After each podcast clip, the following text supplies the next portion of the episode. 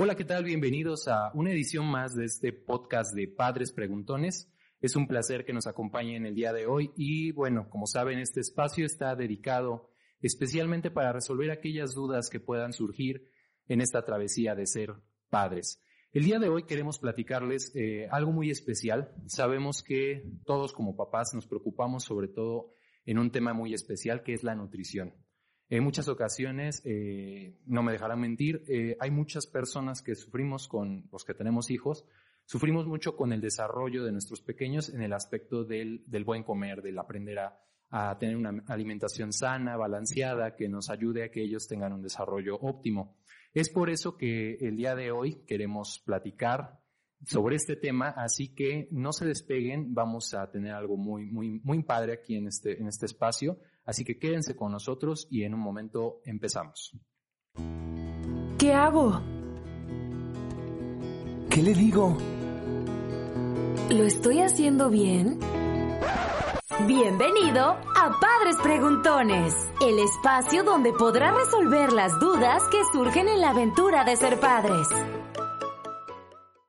Bueno, pues ya estamos aquí de regreso en este espacio y bueno, como ya les había platicado al inicio de este podcast, eh, de esta introducción, vamos a hablar sobre nutrición.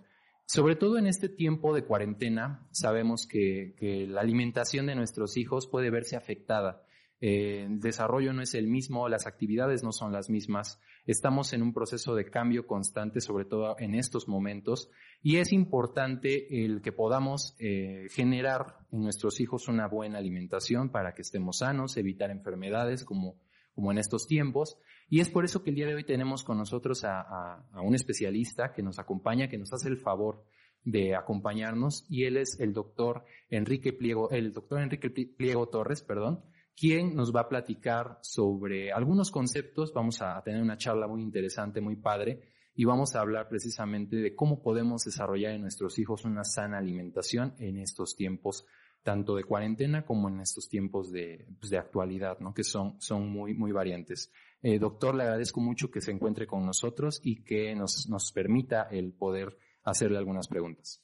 Pues el agradecido soy yo, principalmente porque me hayan tomado en cuenta eh, mi nombre es Enrique Pliego Torres. Eh, mi especialidad, yo soy psicólogo, tengo una maestría en psicología clínica para atención a grupos vulnerables y tengo estudios de nutrición.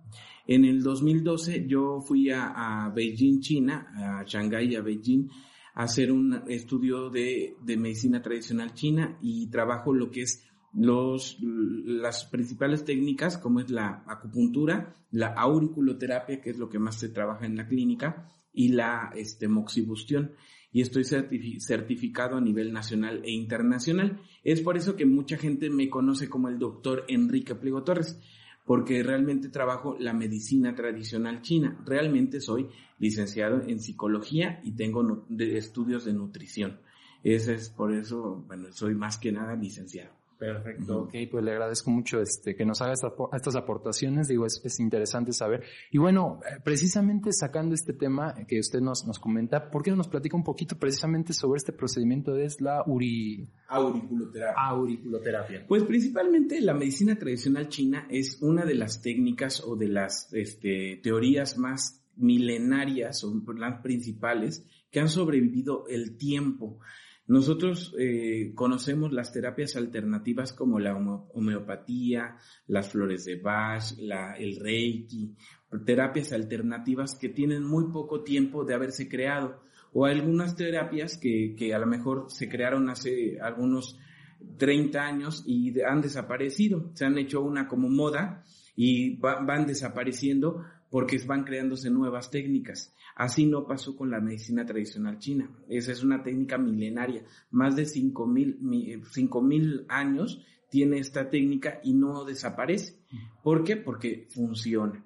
Es una técnica integrativa que ocupa todas las áreas del ser humano, las áreas sociales, emocionales, eh, eh, físicas, este, incluso espirituales, ¿no?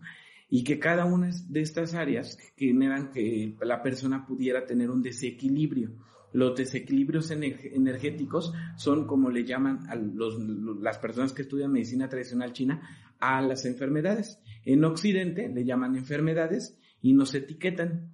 Por ejemplo, ya una persona deja de ser, este, deja de ser Lupita, ahora se va a llamar enferma de, de hipertensión, ahora se va a llamar diabética, ahora se va a llamar, este, tiene arteriosclerosis. Tienen muchas etiquetas. En, el, en, en las técnicas de medicina tradicional china quitan las etiquetas y ven a, a, una persona como un todo, que se desequilibró algún área de su cuerpo y que lo que busca la técnica es equilibrarlo con las técnicas, por ejemplo, la moxibustión causa eh, o lo que busca es aumentar energía en algunos puntos energéticos y la acupuntura nos ayuda a dispersar la energía.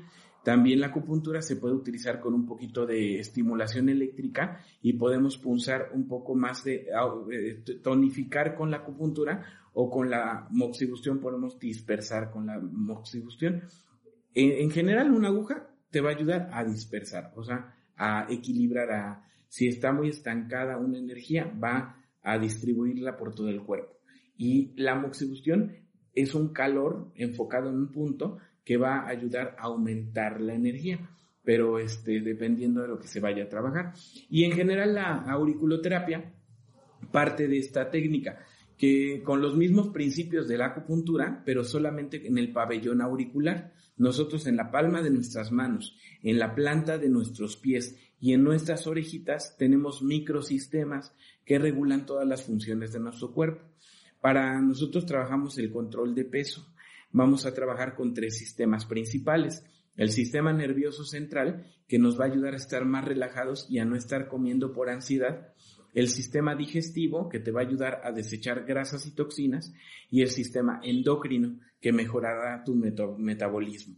Y eso lo hacemos con unas bolitas de acero que son imantadas desde su fabricación, que quiere decir que funcionan como imanes. Hay una técnica de estas técnicas alternativas que se llaman el biomagnetismo médico. Pues trabaja con esa técnica, pero aparte son electromagnetizadas.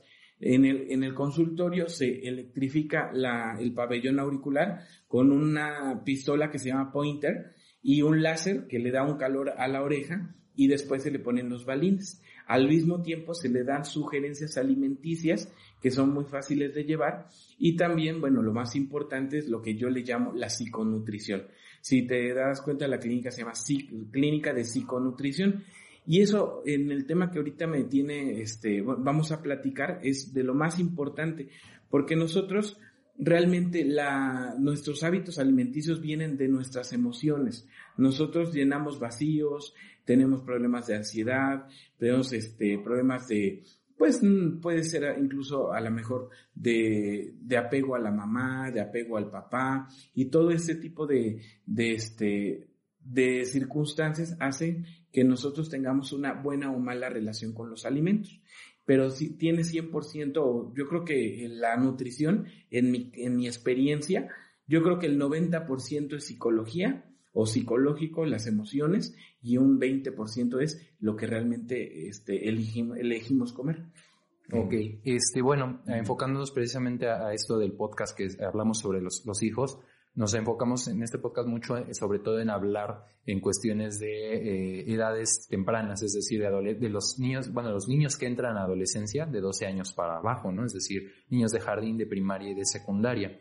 Estas técnicas pueden ser aplicadas en, en, en este, en, en, edades tempranas y, y cuál es su, cómo es el funcionamiento y en qué les puede beneficiar no se aplican a, partir de, las de los 12 años. Nosotros trabajamos con esta técnica solamente a partir de los 12 años y solamente si el paciente presenta un sobrepeso abundante o significativo, porque nos enfrentamos con muchas personas o mamás que quieren que sus hijos sean muy delgados y pues muchas veces este nosotros lo evaluamos y la verdad es que el niño lo único que le falta es desarrollarse y el mismo desarrollo va a hacer que, que baje de peso. Entonces es, es como, como castigar a un niño cuando el problema realmente eh, se enfoca en la familia.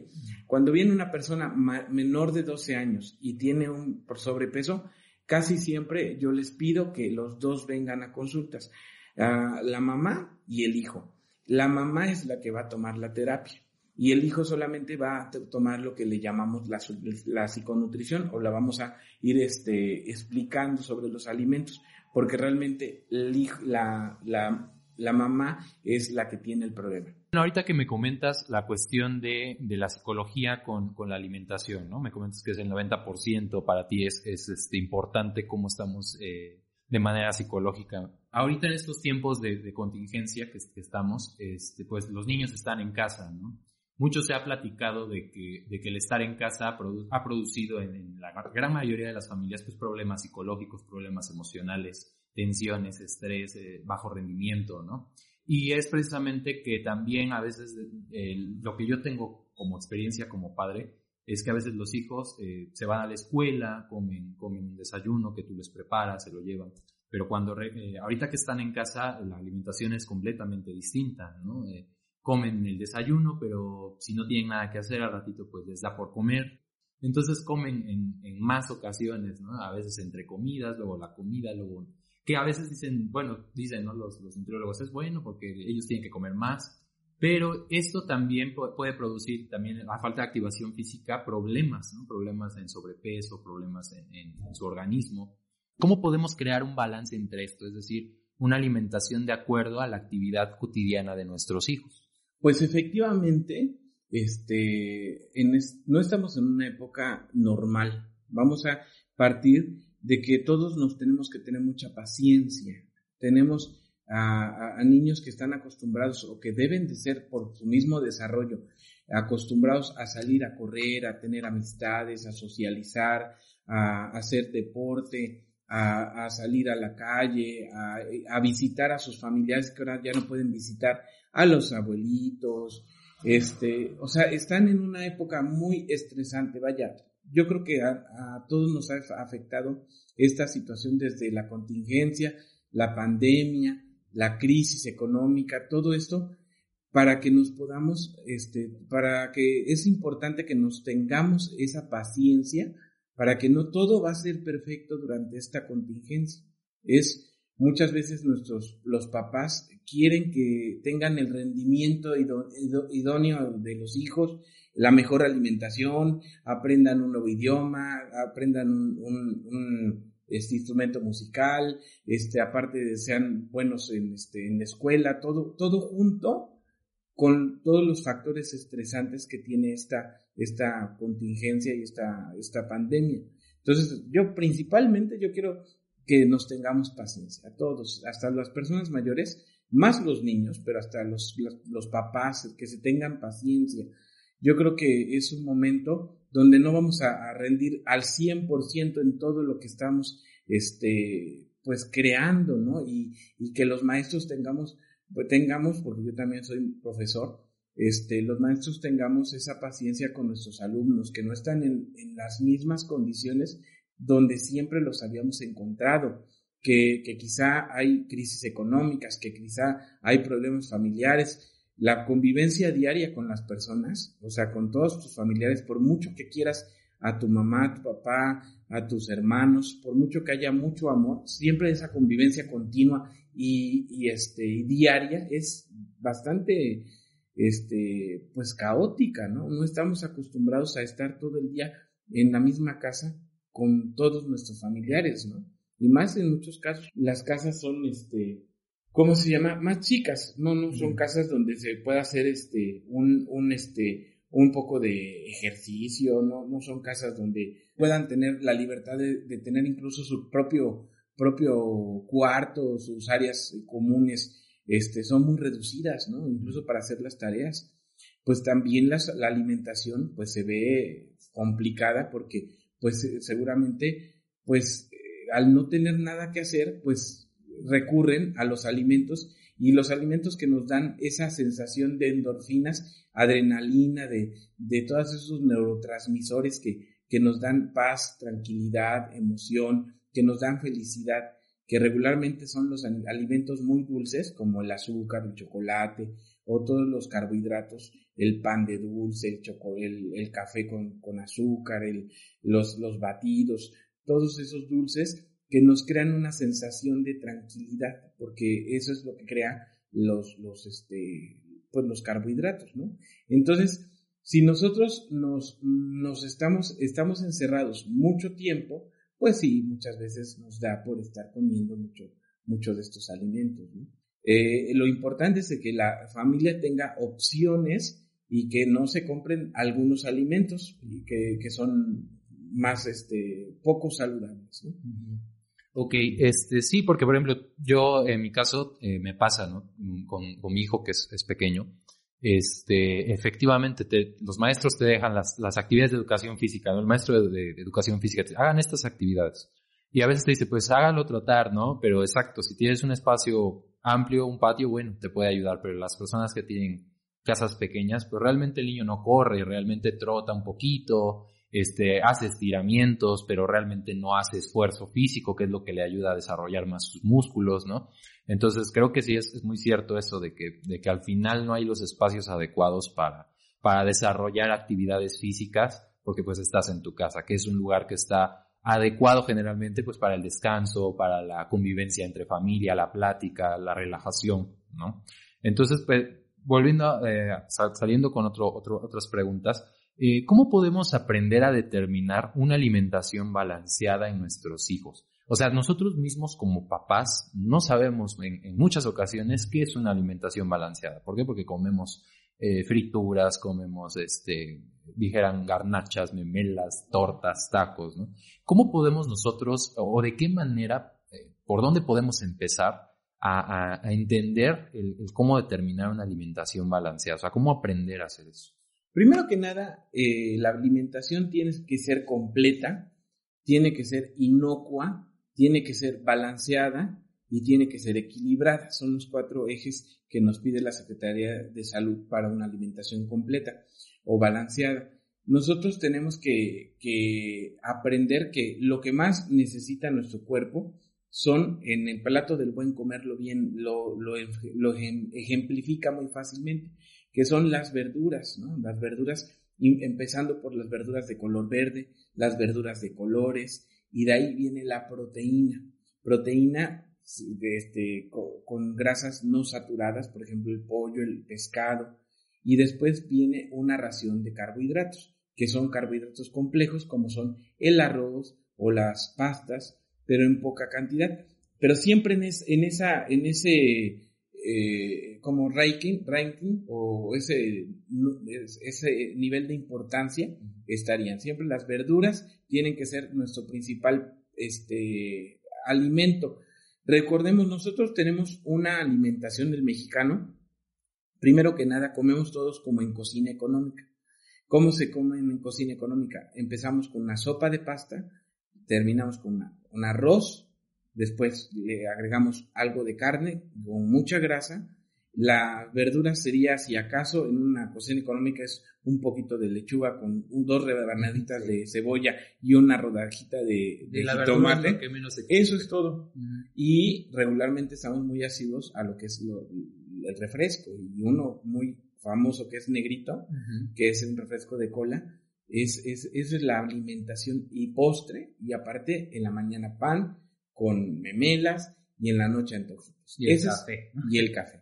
Entonces, ese es la, la, el común denominador de la alimentación del mexicano. Por eso estamos en primer lugar a nivel mundial en obesidad infantil y en segundo lugar a nivel mundial en obesidad este, de adultos. -huh. ¿Por qué un país con tanta pobreza como lo es México tiene ese, ese nivel de, de este, obesidad?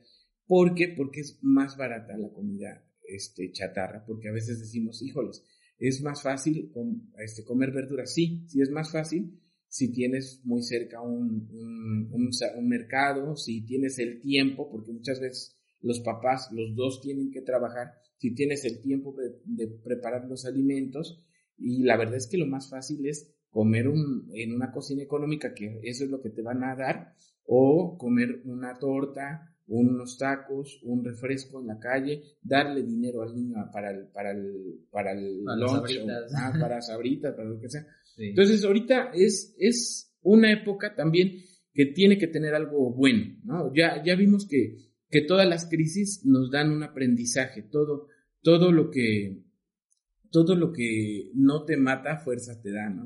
Todo lo que te hace, este, darte un reto, también te da un gran, un, gran aprendizaje. Y ahorita, por ejemplo, lo que hemos visto los psicólogos, que al principio, pues este, había muchos problemas matrimoniales, había este, muchas, incluso violencia intrafamiliar, había problemas con, los, con los, las mamás que no les tenían paciencia a los niños para hacer las tareas, no estaban acostumbrados a, sentarse dos, tres horas a hacer las tareas, sino con uno. Hay, hay casos que tienen tres hijos y en diferentes grados. y aparte, equipos, Así aparte, mm, con solo un equipo de, de computación, dices, ¿a qué horas van a poder hacer? ¿Cómo se lo van a turnar? El celular, también los papás tienen que, que utilizarlo por su trabajo. Entonces es, es como que muy complicado.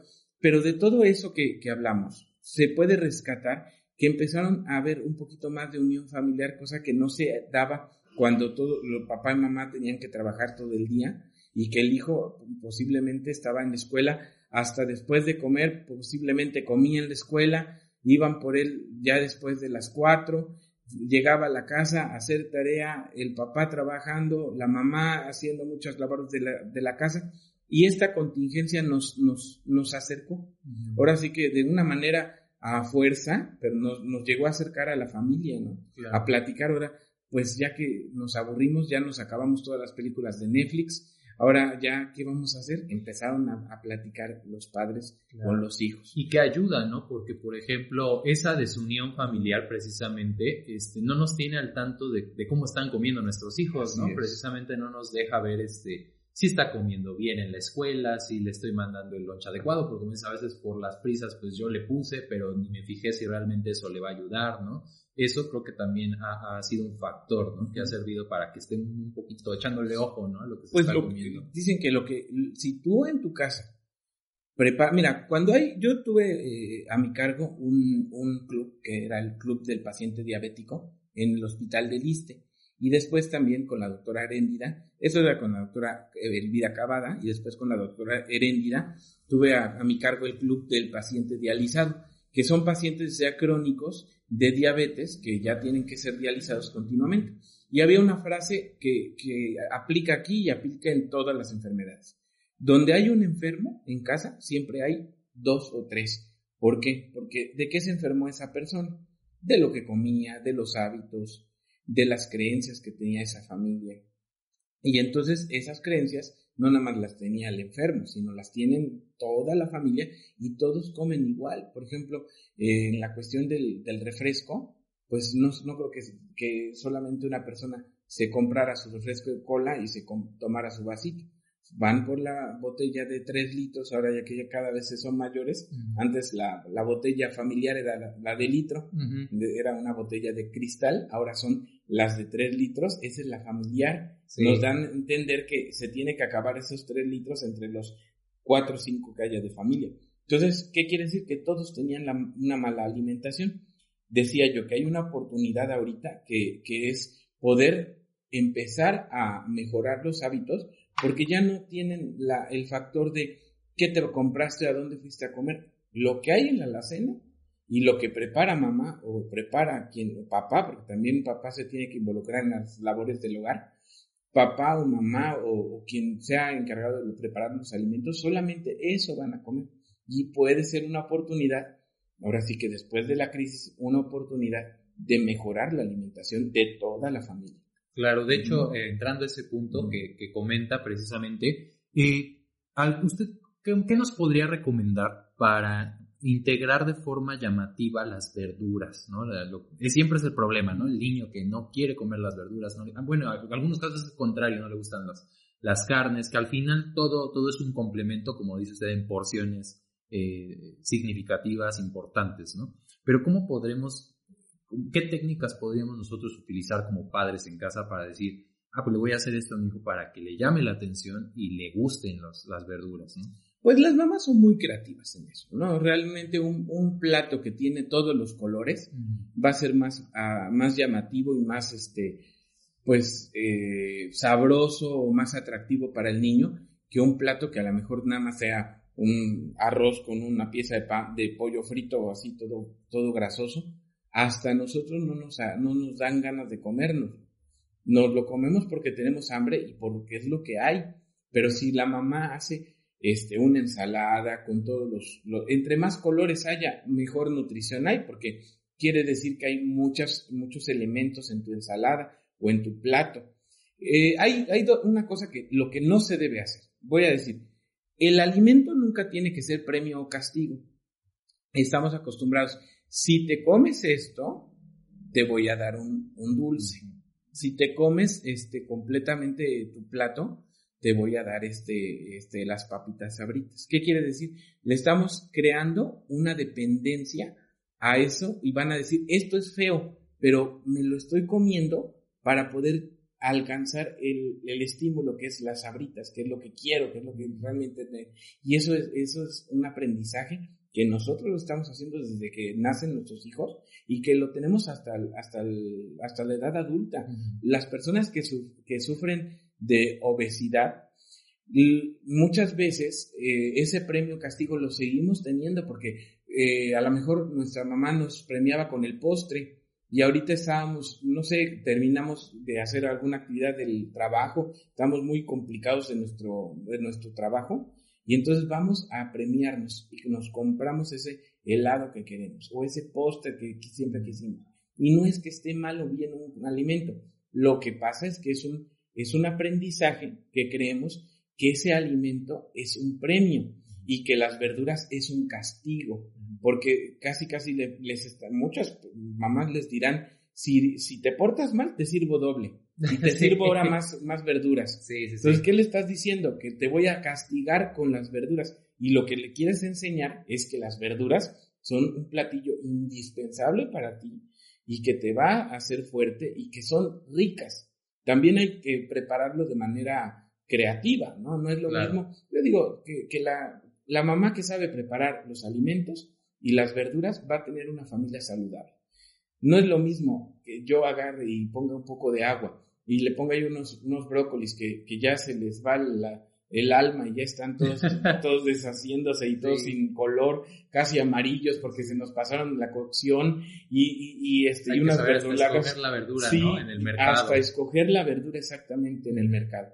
Y que te lo estás comiendo y dices, esto sabe horrible. Alguien que sepa utilizar una vaporera y utilizar nada más en el primer hervor, que los alimentos sean crocantes, que tengan el color que deben tener, ese verde intenso, ese rojo intenso, ese, ese anaranjado intenso que tienen que tener los alimentos y que es, y ese eh, crocante que, que en las pastas les dicen al dente, pero en, también en, los, en, los, en las verduras ese, ese, crocante hace que sepan mucho mejor los alimentos. Entonces también tiene que ver cómo, cómo los preparas, cómo te, te enseñaron cómo aprendes a preparar mejor los alimentos y van a ser más apetitosos. Pero decía yo, no utilizar los alimentos como un premio o castigo, porque si no, eso lo vamos a llevar para todo el resto de nuestro. Dos, no sobresaturar a los niños de alimentos. O sea, los niños no van a comer la misma cantidad de alimentos que comemos nosotros. Nosotros tenemos que darle porciones pequeñas a los niños. Esas porciones pequeñas tiene que ser un plato pequeño que se lo puedan comer y que en el momento que se lo coman le puedes poder ofrecer servirle otro poco. Pero no le llenes un plato enorme porque ya, ni, ya nada más de verlo, el niño dice, ya no quiero. Y eso es lo que nos pasa hasta nosotros. Vemos un plato y ya no, como que ya no, ya se me quitó el hambre. Sí, claro. Este, entonces son platos pequeños, muy llenos de color, muy llenos de vida. Hay, hay mamás que son tan, ah, tan este, tan buenas o tan creativas que pueden hacer hasta pulpos, pueden hacer hasta caritas felices, casitas de, de, zanahorias y muchas cosas, pero cuando, cuando menos que tengan todos los colores y todas las texturas con las que son, tienen que estar preparados los alimentos. Y, que no sea un premio, un castigo. Y, por eso es importante, ¿no? Como dice, visitar al nutriólogo, ¿no? Porque precisamente no sabemos medir cantidades, ¿no? Y, y es muy cambiante es más, pasando desde un niño de tercero de jardín a uno de primero de primaria, cambia por completo el concepto de las porciones, ¿no? Yo creo que este, sí va, va variando en, conforme al crecimiento y nosotros somos los que a veces no determinamos, no sabemos determinar eso, como a veces desde chicos decimos, no, pues sírvele el platote, ¿no? Y realmente este, no es la porción adecuada, ¿no? Entonces sí es... La porción, la porción sí tiene que ser algo que elija la persona. O sea, incluso nosotros, ¿no? Estamos acostumbrados también, el mexicano es, no te paras hasta que te termines todo. Pero ¿quién le sirvió tanto al niño? O sea, ¿por qué le sirvieron un plato tan grande y el pobre niño está casi que se vomita porque se está tratando de terminar un plato que está diseñado para un adulto? Entonces, eso, eso, eso es, nosotros las porciones no, no, tiene que ser algo de nuestro, de nuestra elección, aun cuando son niños. O sea, sí le tenemos que dar alimentos que los nutran, pero las porciones tienen que, tienen que que elegirlos ellos, ¿no? O sea, no a fuerza, es que tienes que comer tres platos de, de, de, este, de, de alimento. No, puede comer un solo plato bien balanceado con los tres grupos alimenticios principales, empezando con verduras, este, un poco de carbohidratos sin tanta grasa o grasas no saturadas y, este, y proteína. Ya la proteína es importante y más en el crecimiento. Ya cuando sean adultos ya si se quieren volver vegetarianos o veganos, ya que lo elijan. Pero los niños necesitan las carnes para poder crecer sus músculos, para poder crecer sanamente. Sí, porque hay papás que hasta desde, desde bebés, desde niños, desde como él es vegano o yo soy vegetariano, ah, pues él también debe de... Y sí, se puede, nada más que ser vegetariano es, es mucha educación. O sea, tú puedes suplir todos los alimentos este, con pues, eh, proteínas vegetales, por ejemplo, pero tienes que ser muy, muy, este, muy culto, muy informado en qué, qué te lo puede proporcionar. Yo te voy a decir que en algún momento de mi vida yo amo a los animales y nada más por ver cómo los, los, este, los sacrificaban para comérselos, dije yo no vuelvo a comer carne. Pero es bien complicado este, el, el suplir la cantidad de carne y lo que pasó es que yo empecé a, a tener eh, deficiencias de una vitamina que no te la da ningún alimento, que significa que era la vitamina B12. y la B, 3 B6, te la, te la da mucho, pero la cantidad de vitamina B12 solamente la carne te la puede dar. Entonces hay mucha desnutrición y más en los niños. Los niños pueden llegar a, tener hasta un grado de anemia por la falta de proteína. Entonces lo principal es verduras, carne y algo de, carbohidratos. O sea, es una porción menor de carbohidratos porque el carbohidrato llena mucho. O sea, si tú comes un plato de arroz, ya no vas a querer otra cosa más, y más un niño. Si tú te comes, le sirves un platote de arroz, pues lo único que le diste es carbohidrato simple, que no tiene gran cantidad de vitaminas y minerales, no tiene fibra, y, realmente lo lleno, nada más. Mejor primero darle verduras y le agregas proteína, siempre proteína, porque el niño requiere carne para crecer. Sí, y de hecho es que es, lo que decía usted, la parte importante de que eh, psicológicamente lo, lo, integremos a la toma de decisiones de las porciones, ¿no? De que dice usted, no, no, no, no voy a decidir yo cuánto se va a comer, sino traerlo y decirle, este, a ver hijo, te voy a servir eh, tu arroz, tu, cuánto quieres, ¿no? Tú cuánto consideras, o, te, te acerco al menos para que veas la cantidad de, comida que te voy a servir y que tú me digas, sí, sí, estoy de acuerdo, no estoy de acuerdo. O bueno, no, no tanto de acuerdo, pero por lo menos que te diga, sí, está bien, ¿no? Exactamente. Es, fundamental. O sea, tú, ¿cómo se ve que eres papá? Porque sí, yo pensé que eres muy joven y dije, este eh, no tiene la experiencia de, cómo es el niño. No, eh, tú sabes lo que, lo, cómo, cómo eligen los niños los alimentos este, también es importante el momento en el que están comiendo. Ese momento es, yo digo que siempre es un como, como si fuera un ritual de comida, ¿no? O sea, tú, tienes que sentar, aprender a que el, alimento no se come corriendo, ni en la sala, ni este, ni picoteando tantito, ni mientras estás jugando el videojuego, ni mientras estás viendo la tele, o sea, no, la televisión se tiene que, que apagar. El, bueno, los, los, especialistas recomiendan que en, el lugar donde se consuman los alimentos no haya televisión porque te distrae. Y los niños que no comen mucho se llenaron nada más de, tres bocados porque el tiempo también este, hizo que ya como que se sintieran satisfechos. El, estómago trabaja de más. Así es. o los que comen de más, no, no nos damos cuenta cuánto estamos comiendo y de repente estar distraído en el videojuego o en la televisión hace que ya comiste las no sacias tu hambre ¿no? y tú no te das cuenta lo que comiste. Y aparte, la vinculación afectiva y psicológica que tienes que tener con tus padres, ¿no? Claro. Que es el momento donde se tienen que sentar todos a la mesa, platicar de cómo les fue en el día, y eso es un hábito que se fomenta y que eso es un, que se llama higiene mental, hábitos de higiene mental, que es que el niño siempre tiene que expresar cómo se siente y en qué momento más idóneo que en el momento en que se sientan y comen. Y entonces va a ser una motivación maravillosa porque él va a relacionar el, el, el momento de la comida con el momento donde tiene más cercanía con mamá, con papá y que puede este, interactuar con ellos y que vea a toda su familia y hay amor y hay, y hay este y hay Armonía. afecto, armonía, ¿no? Entonces nunca va, nunca va a tener una buena relación con nuestros alimentos, con, con los alimentos. Sí, claro, de hecho, este, exacto lo que me comentaba, a mí me, me pasa mucho con mi pequeño, este, a, nos- mi- a mí la clásica de mi mamá y mi suegra, ¿no? El clásico de que este, es que tiene que comer eso y hazlo y si no se lo come, ahí lo dejas, ¿no? ¿Y qué pasaba? Que nosotros eh, le poníamos la comida y no quería. Sin embargo, tomó un hábito muy bueno para mí, al menos yo lo considero bueno, porque me decía, no quiero esto, pa. Pero, este, ¿qué otra cosa me das? O sea, quiero otra cosa, ¿no?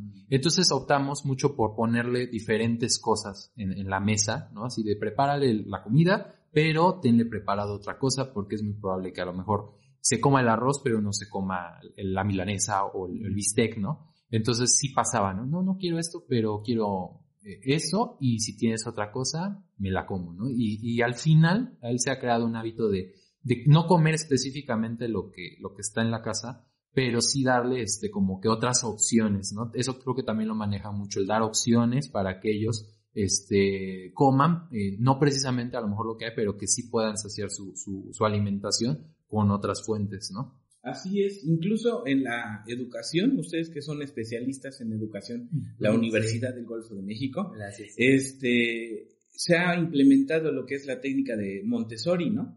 ¿Y, de qué, y en, qué, en qué se basa esa técnica? Que el niño elija qué va a aprender. Imagínate. Y entonces, ¿por qué no llevar esa técnica de Montessori a la alimentación? Que el hijo, el niño elija, así como tú le haces, dos o tres opciones de alimentos saludables. No le vas a dar opción uno, este, verduras y, y carne, opción dos, ensalada y, y, este, y pollo, y opción tres, un pastel, porque Obviamente va- va a perder va a perder esa. Así es. Pero si tienes tres opciones buenas, tú te aseguro que ese niño va a tener, este, va, va a elegir. Bueno, vamos a regresar un poquito al rollo- a la parte de las golosinas, Mm. que eso fue algo que me llamó muchísimo la atención. Primero, me gustaría que, que entren, bueno, usted me defina, porque yo no soy experto, pero que me pudiera, eh, que pudiéramos definir un concepto de la golosina, ¿no? Porque este, eh, existen buenas, existen malas, este, eh, la golosina es buena en la alimentación, o, o cómo realmente nosotros podemos tomar las golosinas. Y, y por ahí, de paso, vamos a tratar esa parte, bueno, yo por ejemplo, en mi caso muy particular, a mí me han enseñado que las golosinas sanas, pues es una palanqueta, ¿no? Unas almendras, unos arándanos, ¿no? Eso es para, para, para mucha gente la, golosina saludable y pues la, la que está llena de sales, la que está llena de sodio, de azúcares, de conservadores, pues son las paletas, la- las, las, este, los refrescos, las papitas, ¿no?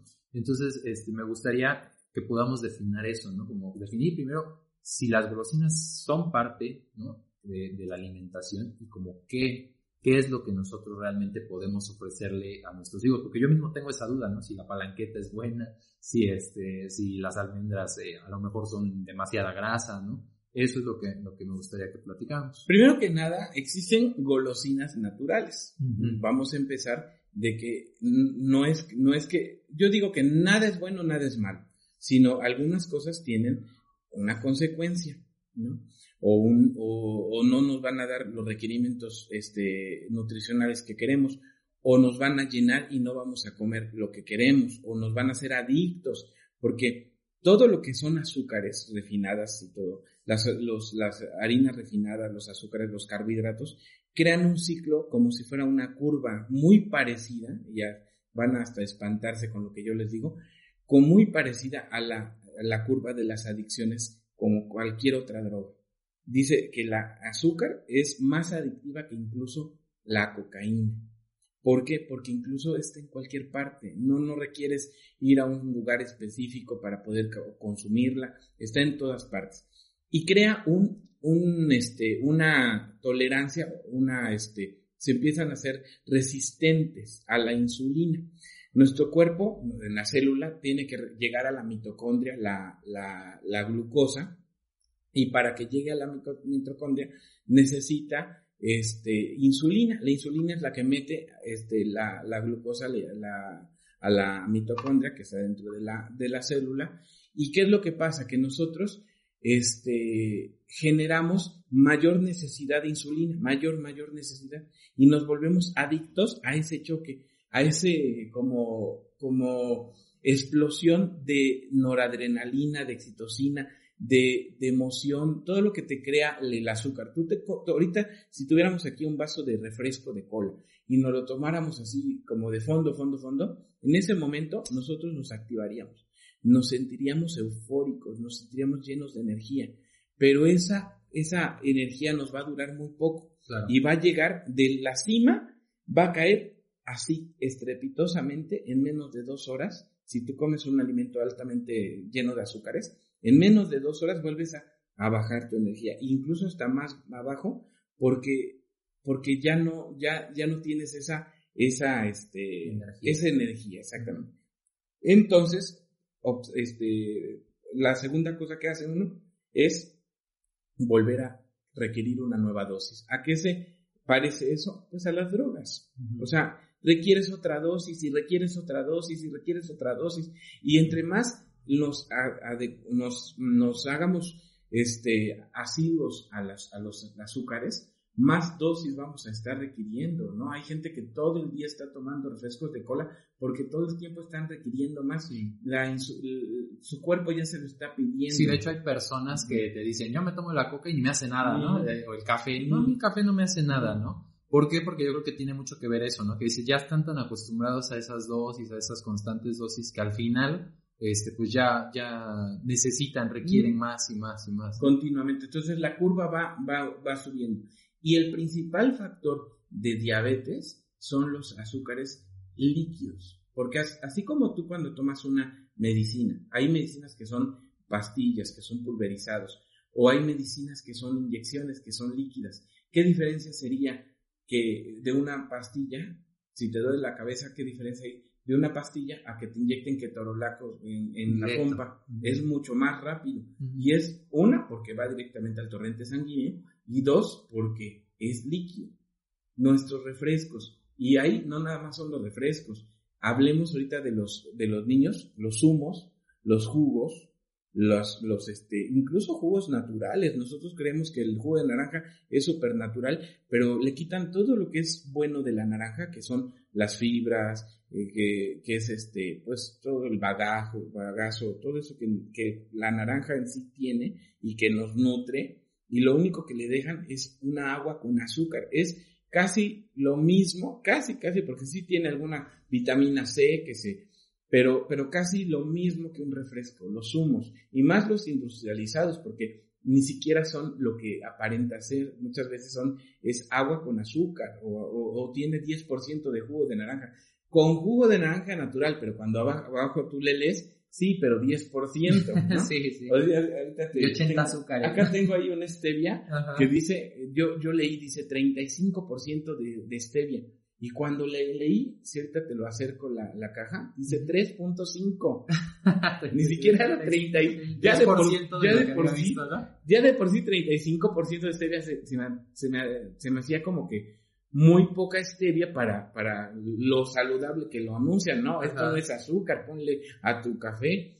Pero cuando le leí 3.5, entonces lo demás es azúcar. Es azúcar refinada o, o aspartame, felinanamina, todos estos son de endulzantes que, que son cancerígenos. Pero entonces, volvamos a ver, los, los, los dulces, los dulces industrializados no son parte de una alimentación. Tampoco los voy a satanizar. O sea, tampoco puedo decir, nunca le den un chocolate a su hijo.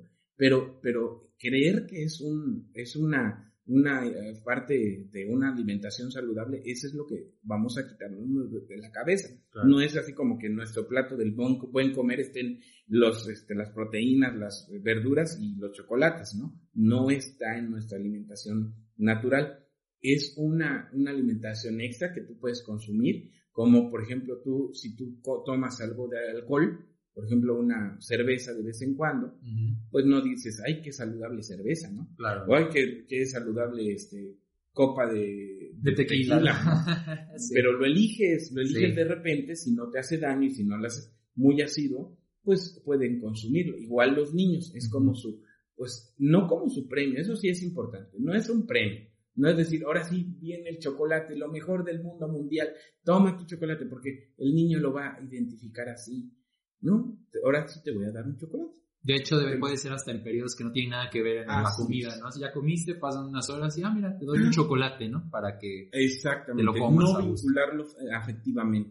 Ya de por sí la, la comida mexicana, la alimentación mexicana está intrínseca con muchas este, celebraciones. Ahorita la Navidad, pues, ¿qué, ¿qué, pensamos? Bacalao, romeritos, este, pavo, rosca, rosca no, este, ensalada de manzana, ya, ya lo vinculamos. Entonces, cuando comemos eso, no estamos realmente comiendo el alimento, estamos comiendo la carga emocional que tiene ese alimento.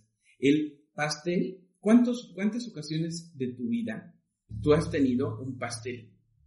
Tus cumpleaños, el, el cumpleaños de alguien querido de tu familia, este, la Navidad, este, siempre ha habido un pastel de por medio. Entonces, ¿qué crees que una persona que tiene problemas emocionales, que, sí, que se siente triste, que tiene depresión, que, que, sufre de ansiedad, ¿qué es lo primero que va a querer hacer para sentirse mejor?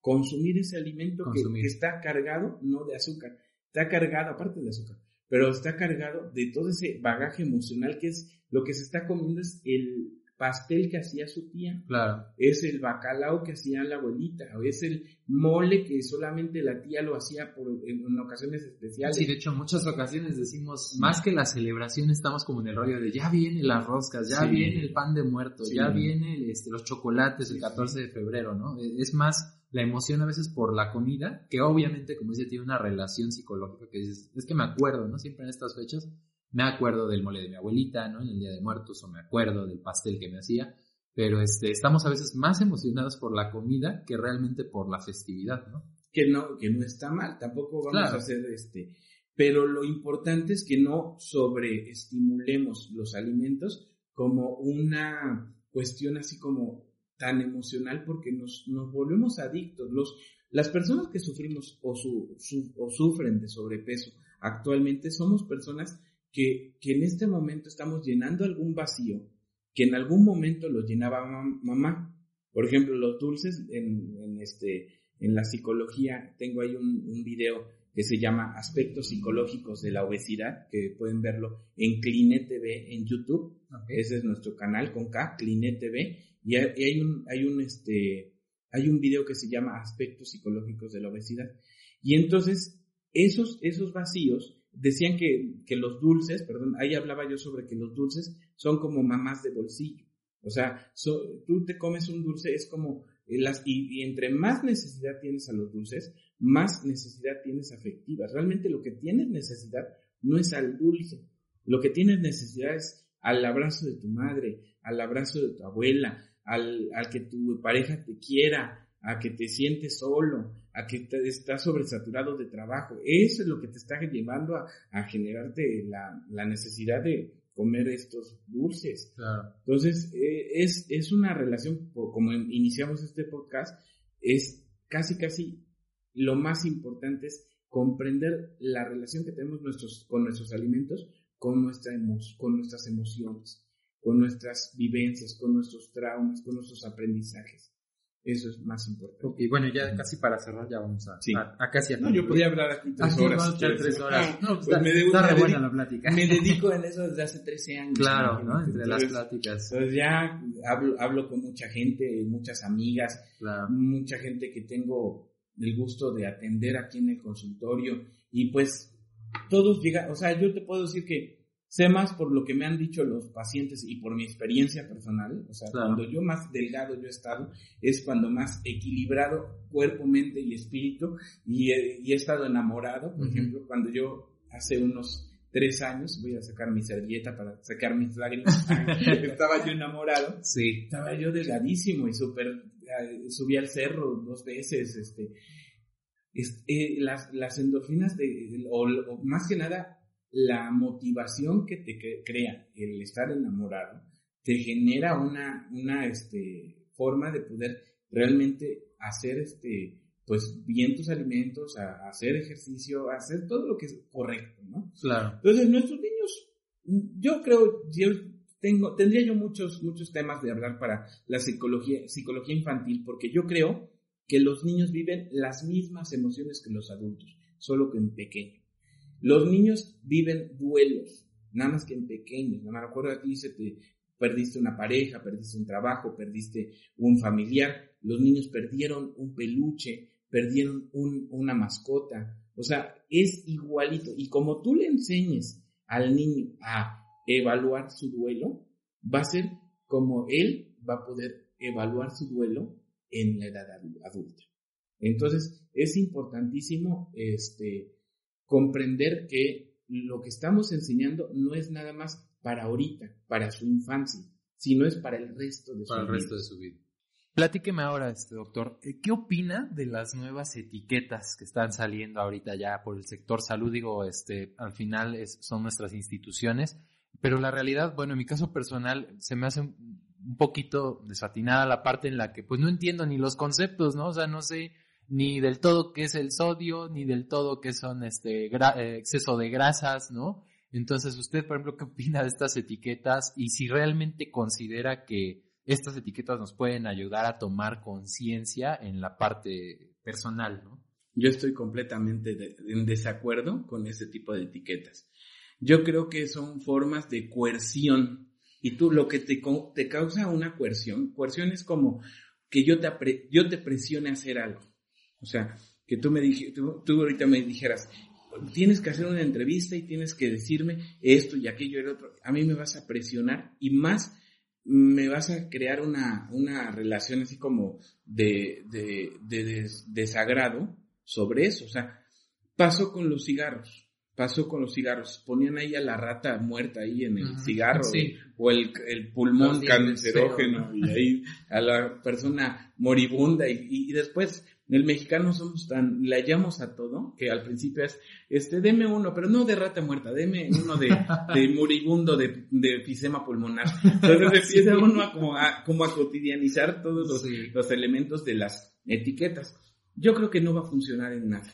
Aparte de que, por, efectivamente, para, para que funcionaran, tendrían que educar al, al, al común de la, de la población. Y México, no está educado en qué es eso, ¿no? O sea, realmente lo único que van a ver es un, pentágono ahí negro y ya después pasa lo que se llama el fenómeno de la transparencia.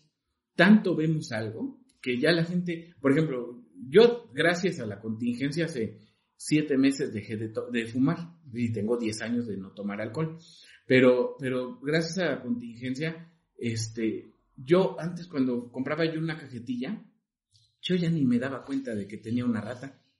Yo ya no me daba cuenta que tenía, hay un, un, pulmón todo feo. Entonces lo mismo va a pasar con esto de estas etiquetas. Lo único que, que van a crear es, es un fenómeno que se llama transparencia, que es algo que haces continuamente, se te, como que ya no lo ves, ya no lo ves. Entonces no, no, no creo que funcione. Ok, pues bueno, pues ya vamos para, para cerrar. ¿Algún consejo que quiera dar, algún mensaje final que nos quiera? Ya, ya llegamos a, varias conclusiones, ¿no? Que es este, el, llevar una alimentación medida con nuestros hijos, incluirlos en, en, los aspectos de, de la comida, ¿no? El, el, este, el que hay golosinas eh, positivas, o sea, bueno, golosinas. Que hablamos de golosinas, me decía yo que las golosinas no entran dentro del plato del buen comer, pero hay golosinas buenas, como son las frutas, que eso sí podría ser eh, algo, una manzana es un dulce, o sea, es un dulce, no tiene azúcar, tiene fructuosa y que puede ser preparado con chamoy, con, no sé, con alguna cosa este, bueno, que la chamoy le, agregaría un poquito de azúcar, ese, con, con este limón, con este, o simplemente así la, la fruta normal, se pueden hornear, se pueden hervir, se pueden hacer las frutas, yo creo que eh, los arándanos, los, los, las nueces, este, los cacahuates, pues eh, de un cacahuate a un chocolate o de una nuez a una barra de, de este, de chocolate, pues obviamente mejor la nuez, ¿no? Claro. Unos, unos, puñitos, una porción de nuez entre comidas, entre el desayuno y la comida o entre la comida y la cena, para que sea como una colación y este, si se puede, pero no sobre, no, no sobreestimular la, de que va el premio mayor, ahora sí vas a comer eso, ¿no? Bueno, en caso de las, de las frutas sí, pero en el caso de los, de los chocolates y eso no. Okay. ¿Y algún mensaje que nos quiera regalar? Bueno, mi mensaje principal es que nos tengamos paciencia. Chicos, no, no es momento de, de ser los mejores. Mm, esto que te digo, y, yo creo que tú me estás escuchando, es para, para esas personas que hoy, hoy quieren rendir todo lo que quisieron, hoy, hoy quieren ser, este, leer mucho, este, hacer muchas cosas, y pues estamos presionados por algo que es inusitado, que ni siquiera nuestros abuelos yo creo que han tenido la experiencia que estamos viviendo nosotros. Este, quizá nuestros bisabuelos vivieron guerras, ¿no? Claro. la, la, Segunda Guerra Mundial o, guerrillas este, en nuestro país o en, otro, en, otras partes del mundo, pero, pero una pandemia a nivel mundial como la estamos viviendo, realmente no hemos tenido esa experiencia. Entonces, si ya tenemos que esto no es, no es este, fácil, tenga, tengámonos paciencia en todo. Ya subiste unos kilitos, tente paciencia, ya vendrás a Cline a bajarlos, a bajarlos, pero tente paciencia, no te trates con tanta dureza. Estás viviendo un momento muy, muy difícil y tus hijos y tu esposo y tus familiares y todo el mundo también lo estamos viviendo. Entonces tengámonos paciencia y amor a nosotros mismos. Eh, no seamos gordofóbicos, tampoco se trata de decir, es malísimo, no sé qué. No, es una condición más que se puede revertir, que sí puede, este, sí puede ocasionar una enfermedad, pero no podemos decir, este está gordo, está mal, este está flaco, está bien, porque hay veces, hay gorditos que están mucho más saludables que muchos flaquitos, que, que, están anémicos y con miles de problemas, y hay gorditos que todos sus niveles de su biometría hemática están en perfectas condiciones. Entonces, no es, no es necesariamente el, el satanizar eh, la obesidad, es necesitamos este, bajar de peso, todos tenemos que tener un peso ideal que, que oscila 5 eh, kilos arriba, 5 kilos abajo de tu estatura, o en IMC es el, el 25%, menor de, 20, de 25%, en grasa, eh, índice de grasa corporal menos del 30% en mujeres, menos de 25 en hombres, en, en, diámetro de la cintura menos de 100 centímetros de, de, de la cintura en hombres y menos de 90 en mujeres. O sea, hay muchos parámetros de poder medir la obesidad, pero se puede revertir, revertir, perdón, y pues hay, hay este, lugares como Clínica Cline, donde puedes este, eh, llegar a tu peso ideal y, y sin ningún eh, cuestiones aversivas y con mucho apapacho y con mucha comprensión y con mucha psicología y con medicina tradicional china y estamos para servirte. Eso es lo que quiero. Pues ya ven papás, este, papás, mamás, hay que echarle ganas, hay que estar en, en armonía, hay que aprovechar estos tiempos para estar con nuestra familia, para hacer algo positivo, crear conciencia en nuestra alimentación, mejorar nuestra calidad de vida. Y yo realmente quiero agradecerle mucho al, doctor eh, este, Enrique Pliego Torres que nos acompañó el día de hoy, precisamente psicólogo, psicólogo también eh, psicólogo y este y le agradezco realmente el espacio que nos ofrece aquí en su consultorio porque el día de hoy estuvimos en su consultorio, nos, recibió aquí en, en, su en su segunda casa, diría muchos en su trabajo y realmente quiero agradecerle mucho el espacio. Muchas gracias a ti y para mí es un honor que me hayan tomado en cuenta. Ok, pues ha llegado el momento de despedir este podcast de Padres Preguntones. Esperamos que toda esta información les haya servido para que desarrollen en sus hijos un mejor hábito de alimentación, que tengan eh, una sana, una sana, un sano crecimiento, que tengan un desarrollo óptimo. Y eh, vamos a despedirnos. Les agradecemos mucho su tiempo, el espacio, el habernos escuchado durante casi esta hora, que fue bastante amena, fue bastante divertida. Y les quiero recordar que por favor sigan nuestras redes sociales de UGM Norte, también las, redes sociales del doctor. Claro que sí, es Clínica Clineo Orizaba. Estamos en Facebook, estamos en Twitter, en Instagram, pero también lo más importante es nuestro canal de YouTube. Clínica con K.